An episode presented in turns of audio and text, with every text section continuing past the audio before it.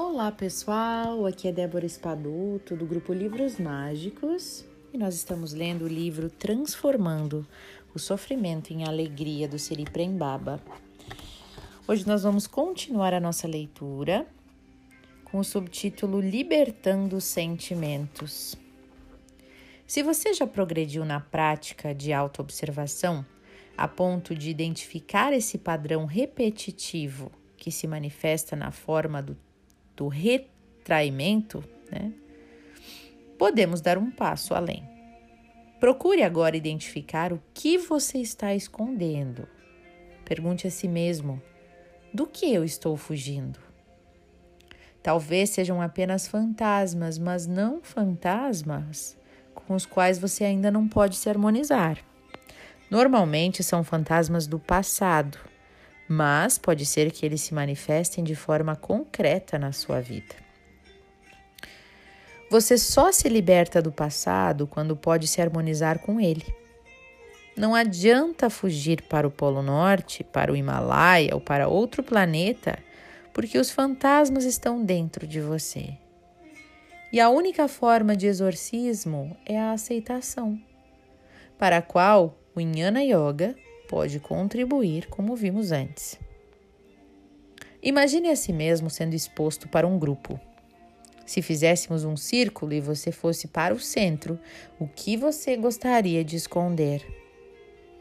Eu tive a oportunidade de conhecer e ajudar inúmeras pessoas retraídas ao longo da vida. Muitas puderam ir além do muro pessoal e trouxeram imagens bastante significativas. E eu me recordo de um caso no qual a pessoa teve uma infância de muita pobreza material e viveu choques por ter amigos com melhor situação de vida. Uma outra tinha uma mãe considerada louca e por isso sentia vergonha dos vizinhos. Esses são pequenos exemplos para ilustrar e facilitar a sua pesquisa interior. Procure o que você não consegue aceitar na sua vida. Se não aceitou o passado, não é possível aceitar o presente. Você tem vergonha de carregar um ponto escuro. Descubra qual é esse ponto. E aí então utilize a chave da aceitação. Quando você aceita, a vergonha se transforma. Mas pode ser que ao se aproximar desse ponto escuro da sua vida, você sinta um medo de si mesmo. Pode ser que aquele fato marcante que você não aceita o deixe tão assustado que você acha que, se aceitá-lo, irá se transformar em um monstro. Esse ponto escuro é um complexo autônomo, uma parte da psique que, de tão negada, de tão afastada de você, passou a acreditar que está mesmo separada e começou a agir por vontade própria. E esses aspectos do eu inferior nascem quando a pessoa experiencia choques ou traumas na infância, ou seja, quando a criança se sente excluída, rejeitada, humilhada ou não aceita pelos outros. Como proteção, a criança então reprime esses aspectos que ela considera perigosos e os guarda nos porões do inconsciente. E lá, fora da vista da consciência, esses complexos autônomos buscam criar situações que os alimentem emocionalmente, que reforcem a sua identidade negativa, criando assim todo tipo de repetição destrutiva.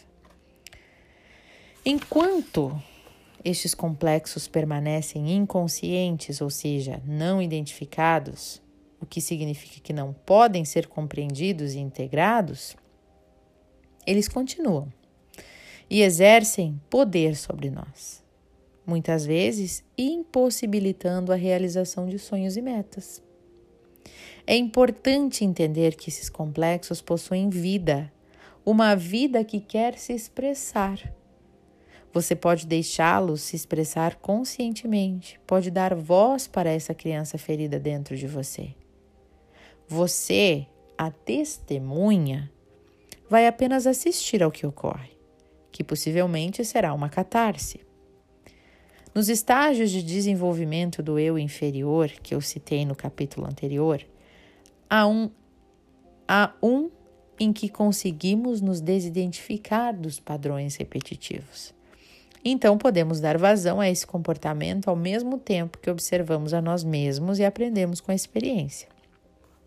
Podemos fazer isso de várias vezes, até que finalmente podemos evitar que o padrão se manifeste.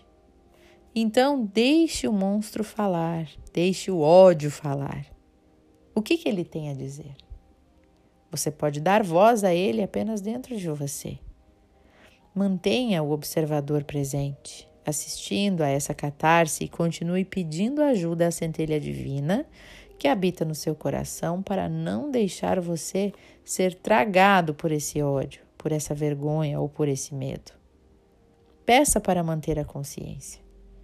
Como eu disse, esse caminho não pode ser percorrido sem uma grande fé. É nela que você vai se, firma, se fiar. E na minha experiência, a cura está nesse caminho. Essa é uma técnica muito valiosa, muito útil nessa fase do trabalho, que é a purificação e a transformação do eu interior. Que interessante, né, gente? Ah, esse livro tá divino. Olha que interessante a gente realmente olhar para aquele sentimento, né? Aquela sombra que está ali guardada dentro da gente, que está nos afetando, que a gente sempre fica varrendo para baixo do tapete, né? Mas que uma hora essa sujeira sai e a gente nem sabe por que, que ela tá ali, da onde que vem. Então chega uma hora que a gente tem que levantar esse tapete. A gente tem que olhar para tudo e não só essa sujeirinha que está saindo pelos lados porque senão a gente vai passar o resto da vida com essa sujeirinha e nunca vai ficar o chão limpo, né? Então, olha a importância de a gente ouvir esses sentimentos, de deixar o ódio falar. O que, que ele está dizendo? De deixar a raiva, a tristeza, a insegurança, o medo falar. Perceber o que, que eles têm a nos dizer, da onde que eles vêm, né? Teve uma pessoa, que eu não vou citar o nome, que me procurou, né, nas mensagens de Instagram e essa pessoa me disse o seguinte: eu não consigo manter relacionamentos saudáveis porque eu me apego demais à pessoa e, e eu não deixo a pessoa respirar, eu sufoco, né? Eu acabo ficando muito em cima e tal. E eu queria conseguir quebrar isso, né? Deixar os, os relacionamentos serem melhores. Eu perco oportunidades boas, pessoas boas por ser assim. Será que eu tenho arrumação?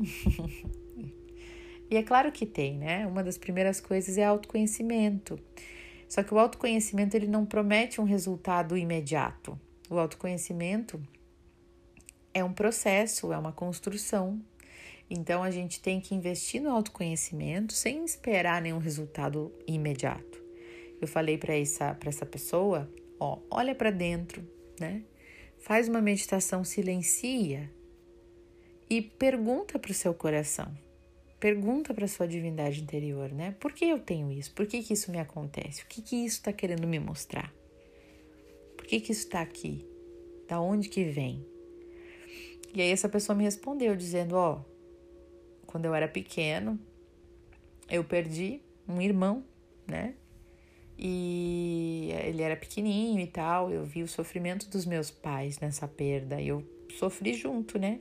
Então eu acho que eu tenho medo de perder as pessoas, né? Eu me apego demais com esse medo de perder. Sim, já é uma etapa do caminho do autoconhecimento, mas só saber não resolveu ainda, né? Todo, tudo é um processo. Trazer para a consciência é a mesma coisa que acender uma luz. A gente já ilumina um pouquinho aquela escuridão. Então a gente vai iluminando, descobrindo mais e mais sobre nós e, e nos iluminando. Então, essa pessoa tem arrumação? Claro que tem. Mas é um processo contínuo de autoconhecimento, de olhar para dentro, de perceber o que está acontecendo e de momentos em momentos, de tempos em tempos, parar, sentar, silenciar e se perguntar para a sua divindade interior, né, para o seu coração, o que, que você está precisando? Como eu posso te ajudar? A gente sempre sabe, a nossa alma sempre responde o que, que a gente está precisando. E é isso que nós vamos fazer agora na nossa meditação, tá? Então vou convidar vocês todos para fecharem os olhos, respirar muito profundamente, sentindo o ar entrando e saindo das narinas, sentindo a calma se aproximando.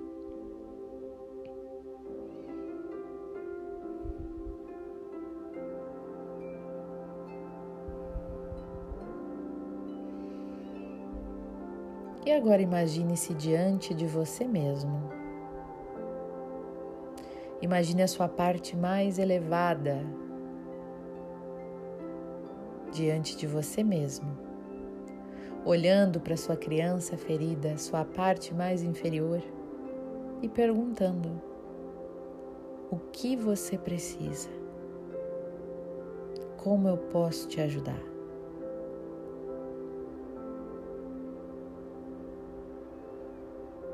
Deixe que as emoções venham responder a esta pergunta.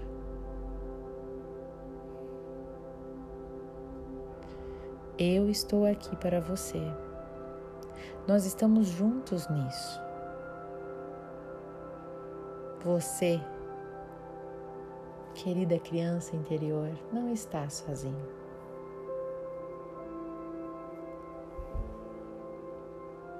Como eu posso cuidar de você?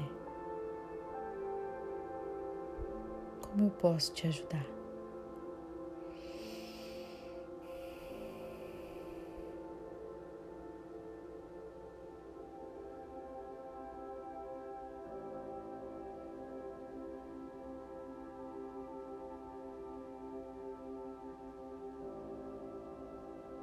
Querida divindade, Criador de tudo que é, limpa nos nossos corações todas as memórias negativas, crenças limitantes e programas instalados na nossa mente que estão gerando sofrimento na vida atual. Eu sinto muito, me perdoe, eu te amo e sou grato. Eu sinto muito, me perdoe, eu te amo e sou grato. Eu sinto muito, me perdoe, eu te amo e sou grato. Gratidão, Criador, está feito.